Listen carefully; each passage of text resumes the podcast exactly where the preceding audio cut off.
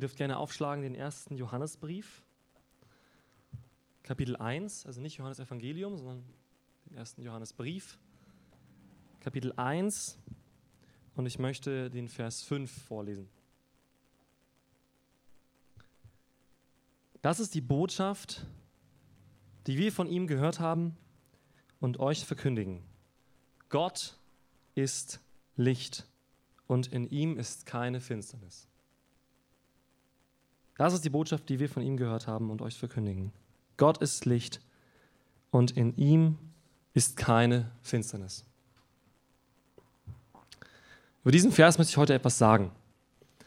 Ähm, und ich wurde dadurch inspiriert durch das, wie der Heilige Geist in letzter Zeit hier gesprochen hat.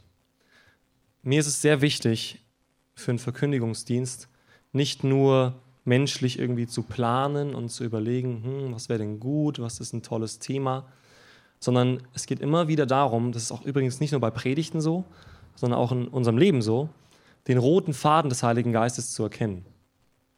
Vielleicht kennt ihr das, dass ähm, ihr das Gefühl habt, dass eine Zeit lang immer wieder so Themen angesprochen werden oder euch begegnen, ja, äh, ihr mit Themen konfrontiert werdet dann ist das wahrscheinlich eine rote Linie des Heiligen Geistes, ne, wo immer wieder ein Thema auf den Tisch kommt.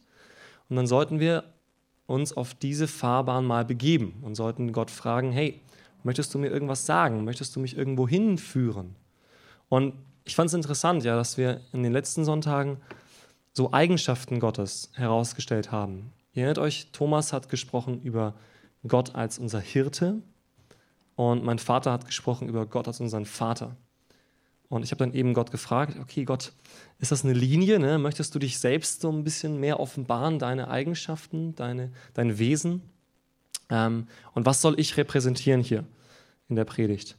Und mir kam dann eben dieser Vers relativ schnell. Ne? Gott ist Licht und in ihm ist keine Finsternis. Und ich denke, dass es eine gute Ergänzung zu dem ist, was Gott schon hier angesprochen hat. Vielleicht bevor ich jetzt in, in meine Überlegungen und in die Textausarbeitung starte. Es ist mir sehr wichtig, dass wir verstehen, dass das Wesen Gottes mit unserem Wesen zusammen kooperiert. Wie meine ich das? Wir sind im Ebenbild Gottes geschaffen. Das ist eine der stärksten und kräftigsten Eigenschaften des Menschen, die in der Bibel beschrieben wird, die ganze Nation, die unser Rechtssystem, die unsere Ethik geprägt hat. Der Mensch im Ebenbild Gottes. Was nicht bedeutet, dass Gott so aussieht wie ich oder wie du. Das denke ich, ist nicht damit gemeint, sondern wir sind in seinem Wesen geschaffen. Es gibt kein Wesen auf dieser Erde, das zum Beispiel Symbolsprache benutzen kann. Das heißt, eine Sprache benutzen kann, um Gegenstände zu beschreiben. Das kann kein, kein Tier, kann das. Aber Gott ist derjenige, der das kann. Ne? Er spricht und etwas geschieht. Er spricht und etwas wird Materie. Und so haben wir auch eine Sprache, die Materie benennen kann, zum Beispiel. Das ist ein großer Unterschied von unserem Wesen zu dem, was hier sonst auf der Erde so kreucht und fleucht. Wir haben die einzige Möglichkeit, ein Bewusstsein zu haben für Gott. Ein Kommunikationsbewusstsein. Wir können mit Gott sprechen. Ja? Ich glaube, dass kein Tier mit Gott sprechen kann. Ähm, aber wir können das. Wir können einen direkten Zugang zu Gott haben. Und es ist wichtig, dass wir diese Fülle unseres Wesens immer wieder uns bewusst machen. Wisst ihr, die Themen, die wir jetzt hören hier am Sonntag, die könnt ihr intellektuell aufnehmen. Die könnt ihr mit eurem Kopf aufnehmen. Könnt ihr euch merken, könnt darüber nachdenken. Das ist gut. Aber es ist, glaube ich, nicht die einzige Möglichkeit, das Wort Gottes aufzunehmen. Manche von uns haben mehr die Gefahr, nur ihren Kopf arbeiten zu lassen. Nur der Kopf nimmt die Dinge auf, merkt sie sich, denkt drüber nach. Manche von uns haben eher die Tendenz, nur die Seele arbeiten zu lassen. Ne? Ich merke mir nicht so viel Inhalte, sondern mehr, wie es mich berührt hat. Ne? Was für ein Gefühl ist entstanden. Andere wiederum haben einen sehr geistlichen Zugang. Ne? Sie versuchen zu spüren, was möchte Gott mir sagen. Ich glaube, alle Zugänge sind wichtig, weil Gott eben auch nicht nur Kopf, oder nicht nur Seele oder nicht nur Geistes. Er ist Vater, Sohn und Geist. Er ist dreieinig. Und deswegen ist es mir so wichtig, weil ich eben das Gefühl hatte, dass gerade bei den letzten Themen, bei Gott als Hirte und Gott als Vater, dass hier noch einige vielleicht auch seelische Barrieren sind. Ich glaube, dass das sehr stark seelische Themen sind. Weil Gott, wenn, wenn sich Gottes Wesen uns offenbart, spricht er damit direkt unsere Seele an. Weil wir dann merken, okay, wie sieht denn mein Wesen aus? Wie bin ich eigentlich gestrickt? Also wenn wir, wenn wir hören, Gott ist liebevoll, dann kommt relativ schnell die Frage, ja, bin ich liebevoll? Oder kann ich die Liebe Gottes annehmen? Das war ja auch ein Thema letzte Woche. Ne? Liebe anzunehmen. Kann ich das überhaupt? Ja, Gott als Vater, das ist ein ganz stark seelisches Thema. Da geht's, natürlich kann man das auch kopfmäßig erarbeiten, was bedeutet Vaterschaft, alles, das ist super. Aber in erster Linie, so wie es auch mein, mein Vater beschrieben hat, ähm, geht es ja auch um die Frage, ja, wie sehe ich denn Vaterschaft? Kann ich überhaupt Gott als Vater annehmen, wenn ich eine schlechte Vatererfahrung gemacht habe? Also das sind hochseelische Themen, glaube ich, wo Gott besonders hier hineinsprechen möchte und uns konfrontieren möchte, auf eine gute Art und Weise. Hey, wo stehst du gerade? Was ist in deinem Leben los? Ich habe überlegt, ob ich ein anderes Thema nehme, bevor ich das Thema dann hatte. Ähm, über das Kind in uns. Ne? Das ist auch ein wichtiges Thema. Und das sind alles Themen, ne? Die Kindschaft, die wir bekommen haben, ja, als Kinder Gottes. Ist auch die Frage, können wir Kind sein? Ne? Jeder von uns ist noch ein Kind. Ihr alle, seid, ihr alle seid das Kind, das ihr vor 10, 20, 30, 40 Jahren gewesen seid. Ihr alle seid noch dieses Kind, ihr seid kein anderer Mensch. Und, und es ist unsere Geschichte. Und damit prägt es auch unsere Gottesbeziehung.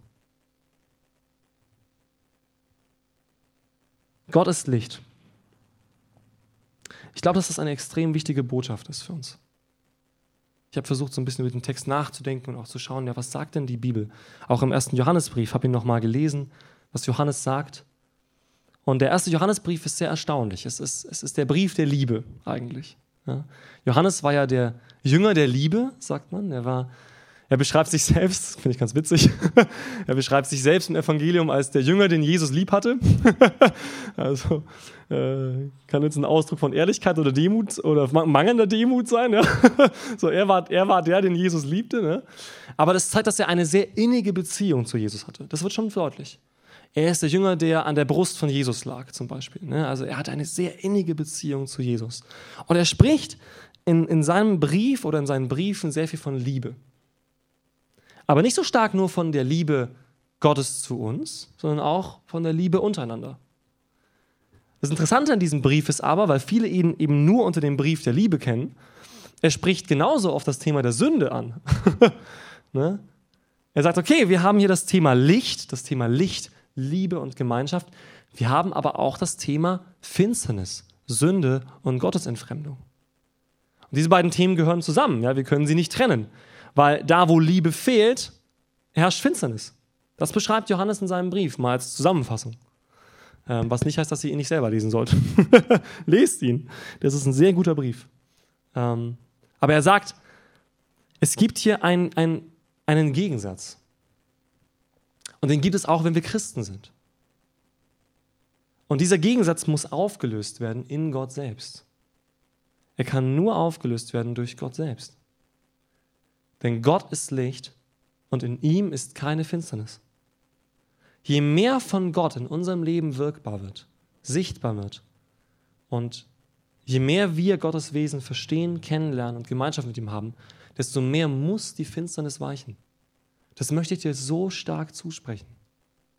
Vielleicht hast du das Gefühl, dass in deinem Leben Probleme sind oder vielleicht sogar besonders Dinge, die deinem Wesen angehören, ja? Wo du denkst, oh, ich ärgere mich so über mich selbst. Ich ärgere mich so darüber, wie ich bin. Kennt ihr das? Ja, okay. Eine, eine Person im Raum, vielen Dank. Also ich bin die zweite. ich weiß nicht, wie es euch, es den anderen geht.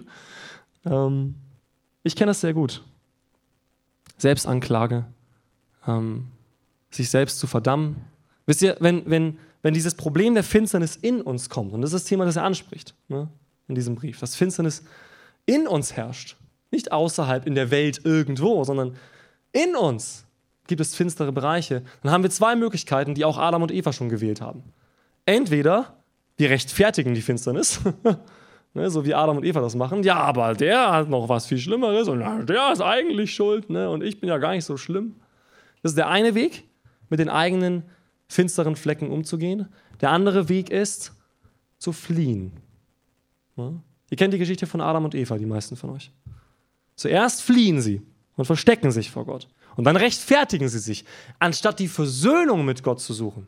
Niemals in diesem Abschnitt kommt ein, es tut uns leid. Kommt nicht. Es kommt nie ein, wie können wir das wieder klären? Das Erste, was sie machen, ist, sie fliehen. Ne? Scham, Selbstanklage, Selbstschutz. Oh nein, wir haben Mist gebaut. Und dann kommt die Rechtfertigung. Aber eigentlich ist es ja gar nicht so schlimm. Wo wir sehen, wie paradox das ist. Ne? Erst verstecken sie sich und dann sagen sie, aber eigentlich bin ich ja gar nicht schuld. Warum verstecken sie sich dann? Weil sie genau wissen, was da passiert ist. Sie wissen genau, was passiert ist. Und ich glaube, dass wir das auch wissen. Wir wissen, was in uns geschieht. Manchmal brauchen wir Hilfe dabei, um das hervorzuholen, weil wir es sehr versteckt haben. Wie das klassische Bild, ne, den Staub oder den Teppich kehren. So. So machen wir das manchmal auch, ja. Wir verdrängen diese Bereiche. Wir verdrängen die Bereiche, wo in unserem Leben nicht Gott herrscht. Wo in unserem Leben Finsternis ist. Wo Schmerz ist. Schmerz ist ein unglaublicher Antrieb im Leben von vielen Menschen. Vielleicht wissen es manche von euch, vielleicht haben es manche von euch selbst erlebt. Schmerz kann ein unglaublicher Antrieb sein. Wut, Zorn, Bitterkeit können Riesenantriebe sein. Es gibt Menschen, das sind Hochleistungsmenschen, aber ihr Antrieb ist nicht Begeisterung oder Freude oder Motivation, sondern ihr Antrieb ist eine Verbitterung. Ich bin nicht gut genug und deswegen muss ich besser werden.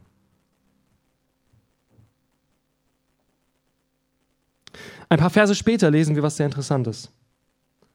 In Vers 8 sagt er, wenn wir sagen, wir haben keine Sünde, dann betrügen wir uns selbst. Und die Wahrheit ist nicht in uns. Wisst ihr, manchmal denken wir, mehr Wahrheit ist in unserem Leben, wenn weniger Sünde in meinem Leben ist. Aber Johannes sagt, es geht hier um eine ehrliche Analyse. Was geht wirklich in uns vor? Es gibt Menschen, die nach außen darstellen, dass sie alle Probleme in ihrem Leben gelöst haben. Da würde ich sagen, okay, schön für sie, wenn es stimmt. Wow. Ich kenne keinen Menschen bisher, bei dem das stimmt. Ich bin viel im seelsorgerischen Bereich tätig. Ähm, ich bin immer wieder überrascht, wenn Menschen kommen und mir Sachen erzählen, wo ich dachte, krass, hätte ich nie gedacht von diesem Menschen, ne? dass er diese Schwäche hat. Bei ihm doch nicht. Ja? Bei, bei dem und dem hätte ich es gedacht, aber bei ihm doch nicht. Ja? Dass der das Problem hat. Und plötzlich kommt hervor, ey, krass.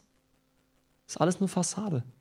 Ist alles nur, alles nur ein Verstecken von diesen finsteren Bereichen. Wer behauptet, er hat keine Sünde, in dem ist nicht die Wahrheit. Das finde ich voll krass. Gott sagt, die Wahrheit fängt nicht da an, wo wir sagen, okay, ich muss jetzt einfach sagen, ich bin ein Kind Gottes und ich bin eine neue Kreatur und äh, das Alte ist vergangen, siehe, Neues ist geworden und äh, so und mir das alles selbst einzureden, bis ich mich gut fühle. Sondern die Wahrheit kommt dann, wenn ich sage, Herr, hier bin ich. So wie Petrus es Jesus sagt. Viele von euch kennen die Geschichte. Das letzte Gespräch zwischen Jesus und Petrus, das in den Evangelien überliefert ist. Wo Jesus Petrus fragt, hast du mich lieb oder liebst du mich? Und Petrus sagt, ja, ich habe dich lieb, ja, was soll ich machen? Ja? Und am Ende verzweifelt er, weil Jesus wieder und wieder fragt, liebst du mich? Petrus, liebst du mich? Und Petrus verzweifelt und weint und sagt, Herr, du kennst mich, du weißt alles. Und es, er offenbart sich selbst, er lässt seinen Schmerz raus, er weint vor seinem Herrn, den er verraten hat, weil er merkt, er kann ihn nicht lieben. Er kann ihm das gar nicht geben, was Jesus da fordert. Er kann es nicht. Das wird im griechischen Urtext noch interessanter. Habe ich keine Zeit, den Text auszulegen.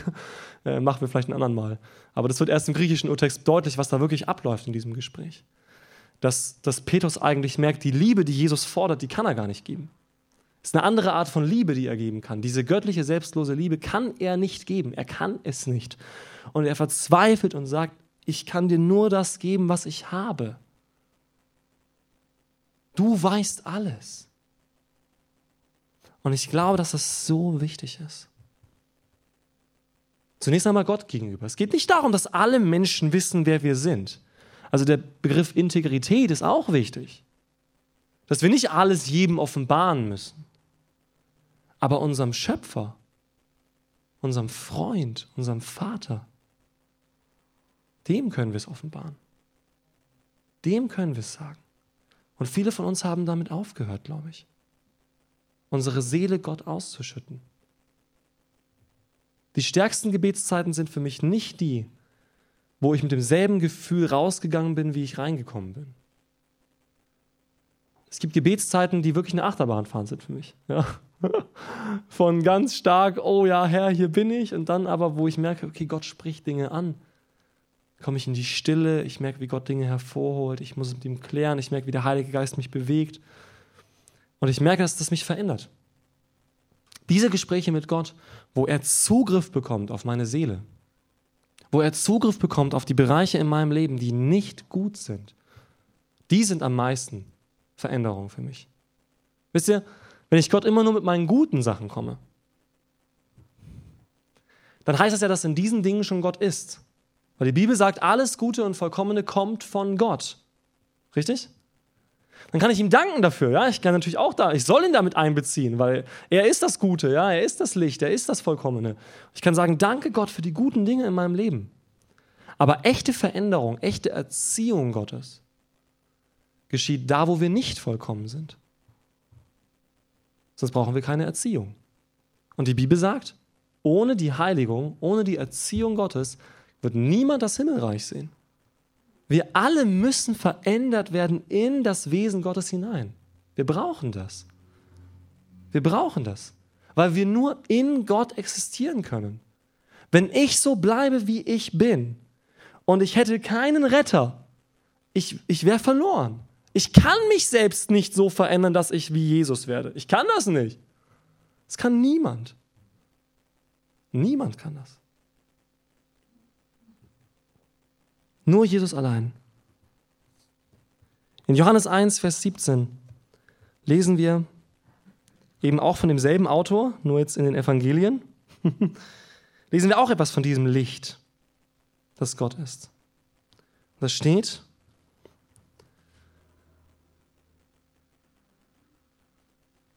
Ja, Moment. Vers 14. Das Wort ward Fleisch und wohnte unter uns, und wir sahen seine Herrlichkeit. Eine Herrlichkeit des eingeborenen Sohnes vom Vater, voller Gnade und Wahrheit. Und ein paar Verse davor lesen wir, dass dieses Wort, das Fleisch geworden ist, dass das dieses Licht ist. In Vers 9 steht, das war das wahre Licht, das alle Menschen erleuchtete. Dieses Licht, das Gott selbst ist, hat er uns gezeigt. Es ist nicht etwas Verborgenes. Es ist nicht etwas, wo wir sagen, oh, aber wie ist jetzt Gott? so viele Menschen suchen nach Gott und finden ihn nie, weil sie sich selbst ihren Gott bauen wollen. Weil sie nicht angewiesen sind auf eine Offenbarung Gottes, sondern weil sie sich abhängig machen wollen von ihrem Verstand. Das haben wir ja vorher auch gesungen. Ne? Ich weiß, dass da noch so viel mehr ist, was mit meinem Verstand nicht zu erklären ist. Viele Menschen versuchen sich zu verlassen auf ihre Stärke, ihren Verstand und sagen, okay, ich baue mir meinen Gott. So ist Gott, weil ich ihn so verstehe. Aber die Bibel sagt, dieses Licht kam in die Welt und hat sich offenbart und es wurde Mensch. Jesus sagt, wer mich sieht, sieht den Vater. Wir brauchen eine Jesus-Kultur. Eine Kultur, die Jesus sieht. Dass wir erstmal anfangen, Jesus zu sehen. Dass wir anfangen, Jesus anzuschauen und zu sagen, Jesus, wer bist du? Wer bist du? Und dass dann dadurch Menschen Jesus in uns sehen. Wir sind Botschafter an Christi Stadt, sagt das Neue Testament. Wir repräsentieren Jesus. Jesus sagt, es ist gut, dass ich selbst nicht mehr hier bin, sondern ich sende euch jemanden, den Heiligen Geist, der euch lehren wird, was ich euch gesagt habe und der euch in alle Wahrheit führen wird. Und er wird euer Tröster und Begleiter sein. Wir müssen das mehr glauben, ihr Lieben. Das, das glaube ich. Ich glaube, wir müssen wegkommen von diesem theologischen, reinen theologischen Kopfverständnis. Ich bin ein großer Freund von Theologie, gell? Ich studiere selbst Theologie. Ähm, aber Theologie ohne den Geist Gottes ist tot. Und unser Leben ohne den Geist Gottes ist auch tot. Unsere Anstrengung ohne den Geist Gottes ist auch tot. Das ist alles nichts, nichts wert. Was kann ich Gott beweisen? Überlegt euch mal, es gibt Menschen, die versuchen durch das, was sie tun, Gott zu beweisen, wie gut sie sind. Gebt mal kurz diesen Gedanken durch. Ihr werdet von einem allwissenden, allmächtigen Gott geschaffen, der bestimmt, wo ihr geboren werdet, äh, wer euch aufzieht, äh, was eure Geschichte sein wird. Ja, die Geschichte ist in Gottes Hand. Und, und dieser Mensch sagt, ich werde Gott beweisen, wie gut ich bin. Ist das nicht, ist das nicht abwegig? Aber so machen das ganz viele Menschen und so machen das auch Christen. Das ist ein Irrglaube, genau. Das ist, Menschen versuchen Gott zu beweisen, wie gut sie sind, anstatt zu sagen, ich versuche den zu suchen, der gut ist. Amen? Selbst Jesus sagte auf der Erde, sag nicht zu mir, guter Meister. Es gibt einen, der gut ist, das ist der Vater im Himmel. Ist wieder ein anderes Thema, warum er das sagt, müsste man erklären, aber er verweist auf den Vater, er sagt, es gibt nur einen, der gut ist. Versuch nicht, das Gute hier zu finden. Versuch, das Gute dort zu finden. Du findest es in der Person Gott selbst. Du findest es nicht in tollen Lehrmeistern, in tollen Predigern, in tollen Pastoren, in tollen Lobpreisleitern. Du findest es in Gott. Denn die Bibel sagt, Gott ist das Licht und in ihm ist keine Finsternis. Gott hat keinen einzigen schadenden Gedanken für dich. Glaubst du das? Kein Gedanke Gottes will dir schaden. Was nicht bedeutet, dass Gott nicht straft oder nicht gerecht ist. Aber es ist nie sein Wille. Sein Wille ist, dass alle Menschen zur Erkenntnis der Wahrheit kommen. Dass alle Menschen ihn kennenlernen. Das ist das wahre und ewige Leben, sagt Jesus, dass sie den allein wahren Gott erkennen und seinen Sohn, den er gesandt hat. Das ist schon immer Gottes Ziel gewesen, von Anfang der Bibel bis ans Ende der Bibel, bis heute, bis in alle Ewigkeit dass wir Gott kennen und dass wir sehen, dass er gut ist und vollkommen. Das ist das Ziel. Aber es ist eine freie Wahl. Richtig? Der Mensch hat die Wahl, das Licht zu wählen oder die Finsternis. Schon im Alten Testament. Josua sagte, ich lege euch alles vor, Segen und Fluch, sagte Mose und sagte Josua später. Ich lege euch alles vor, Segen und Fluch, ihr könnt wählen. Ihr könnt wählen, ob ihr die Finsternis wollt oder ihr könnt wählen, ob ihr das Licht wollt. Und dann sagen sie, wir werden Gott dienen. Ja? Und Josua sagt, nein, ihr könnt Gott nicht dienen. Er ist ein heiliger Gott. Das ist genau der falsche Ansatz. ihr könnt Gott nicht gefallen. Außer wenn ihr an ihn glaubt. Sagt das Neue Testament, Hebräer, Kapitel 11. Wir müssen glauben, dass er gut ist und dass er denjenigen, die ihn suchen, ein Belohner ist. Dann können wir Gott gefallen.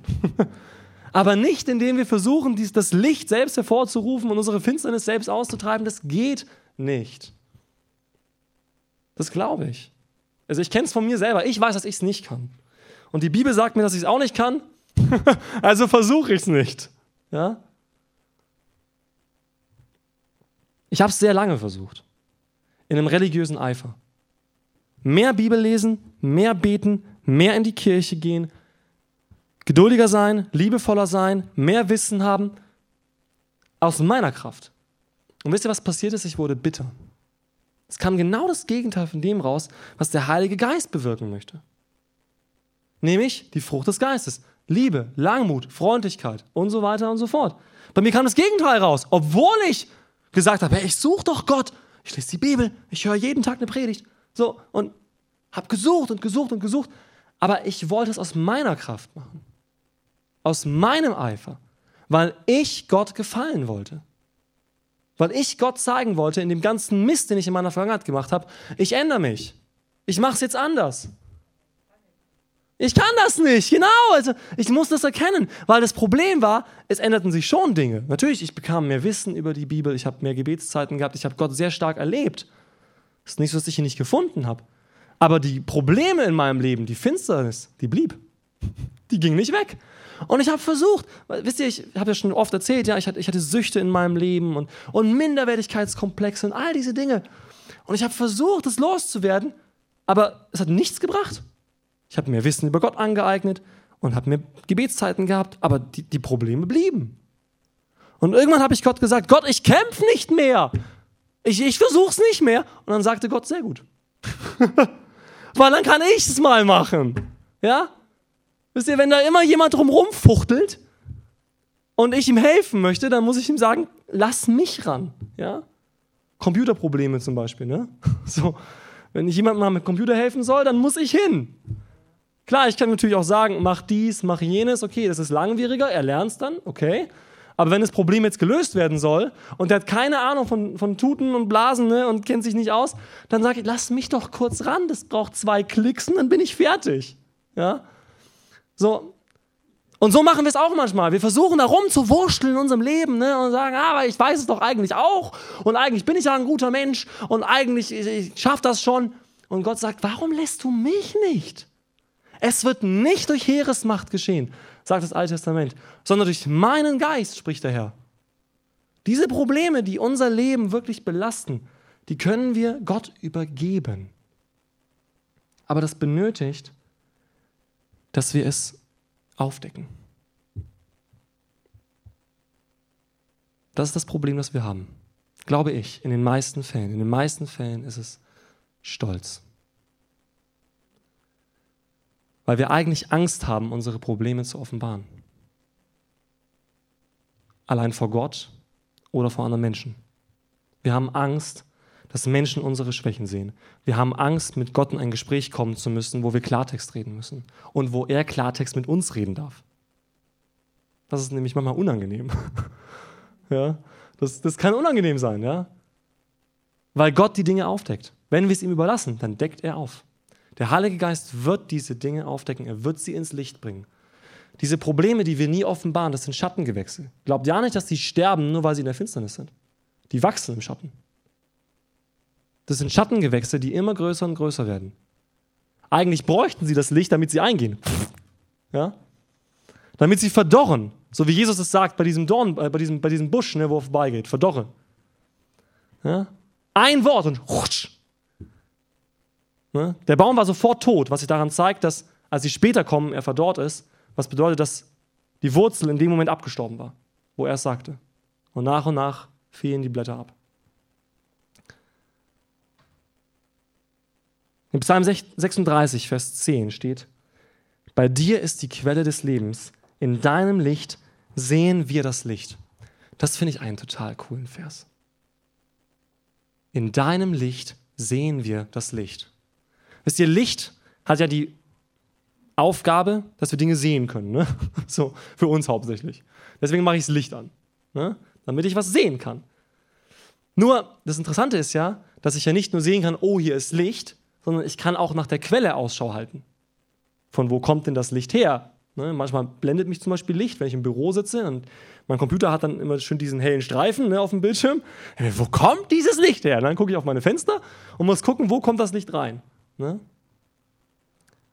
Und die Bibel sagt, in deinem Licht sehen wir das Licht. Das heißt, wenn Gott selbst anfängt, diese Dinge aufzudecken, erkennen wir nicht nur das Gute und das Schlechte in unserem Leben, sondern wir erkennen ihn selbst.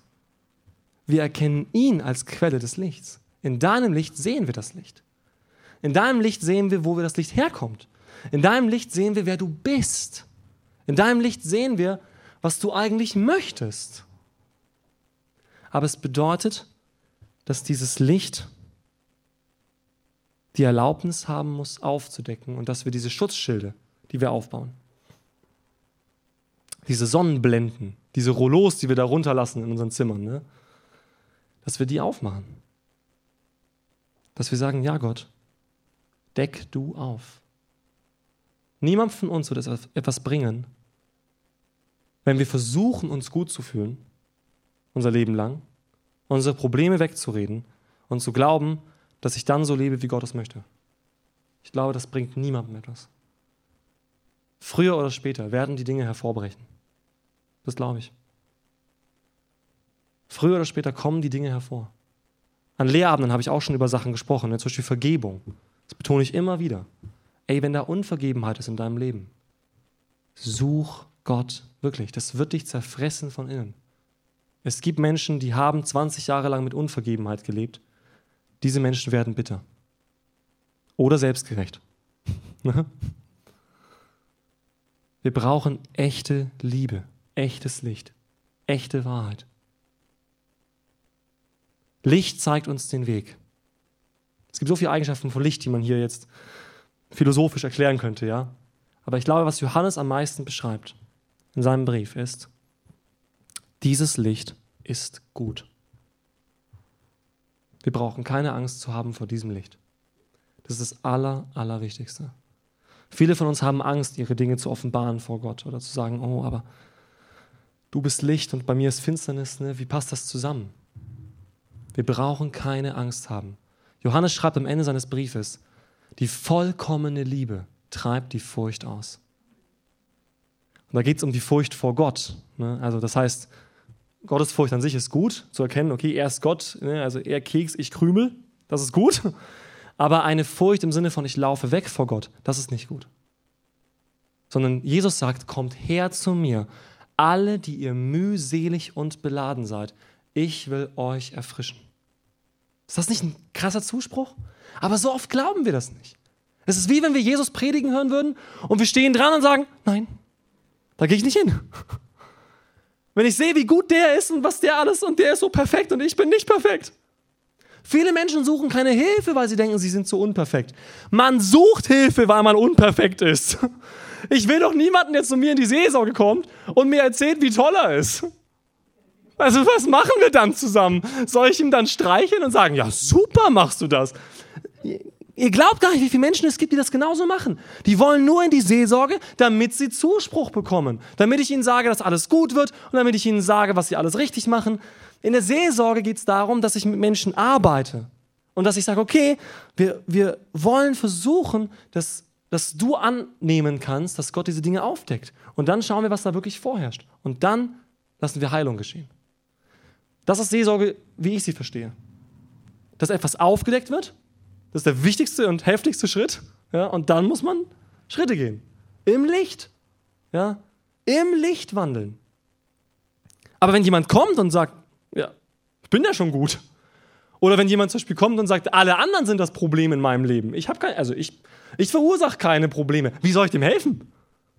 Soll ich ihm sagen, also was erwartest du von mir? Soll ich jetzt einen Auftragskiller engagieren? Oder also, ne, also soll, soll ich mit den ganzen Leuten reden? Oder was soll ich jetzt machen? Ja? Aber wenn wir erlauben, dass das Gute in unserem Leben scheinen und herrschen darf, brauchen wir keine Angst haben. Und das ist mein Zuspruch für euch heute Morgen.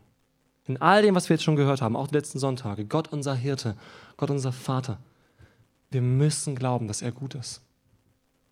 Wir müssen glauben, dass er gut ist, dass in ihm die Vollkommenheit ist, dass er uns nicht austricksen will, sondern er ist das Licht, versteht ihr? Er hält nichts von sich zurück. Licht hat die Eigenschaft, dass alles offenbart wird dass alles sichtbar wird. Und Gott selbst hat sich offenbart. Und er möchte sich dir offenbaren. Aber er möchte auch, dass du dich ihm offenbarst. Also er kennt dich schon. Er weiß sowieso schon. Ne? Also Jesus sagt, ihr, ihr, braucht nicht große Dinge da machen mit Gott, weil Gott weiß, worum ihr bittet und was ihr braucht, bevor ihr bittet. Aber er will trotzdem, dass ihr bittet, weil es um eine Beziehung geht, um eine Liebesbeziehung. Und Gott hat dir die Erlaubnis gegeben, ihm die Erlaubnis zu geben. Er hat gesagt, ich komme nicht und fordere ein und jetzt musst du aber all deine Schwächen. Nee, das wird am Ende im Gericht geschehen. Okay, da kommt, da kommt alles zutage. Aber hier erlaubt er uns, uns von ihm fernzuhalten. Das finde ich mal krass. Er erlaubt uns zu sagen, nee, ich möchte dich nicht. Nee, ich, ich, ich, möchte, ich möchte selbst entscheiden können.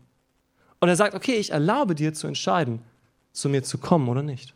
Ich erlaube dir zu entscheiden, möchtest du eine Beziehung mit mir oder nicht. Ich zwänge mich dir nicht auf. Wir können unsere Augen verschließen vor diesem Licht. Wir können uns abwenden und gehen. Das können wir. Aber Gott lädt uns ein. Kommt in mein Licht. Amen.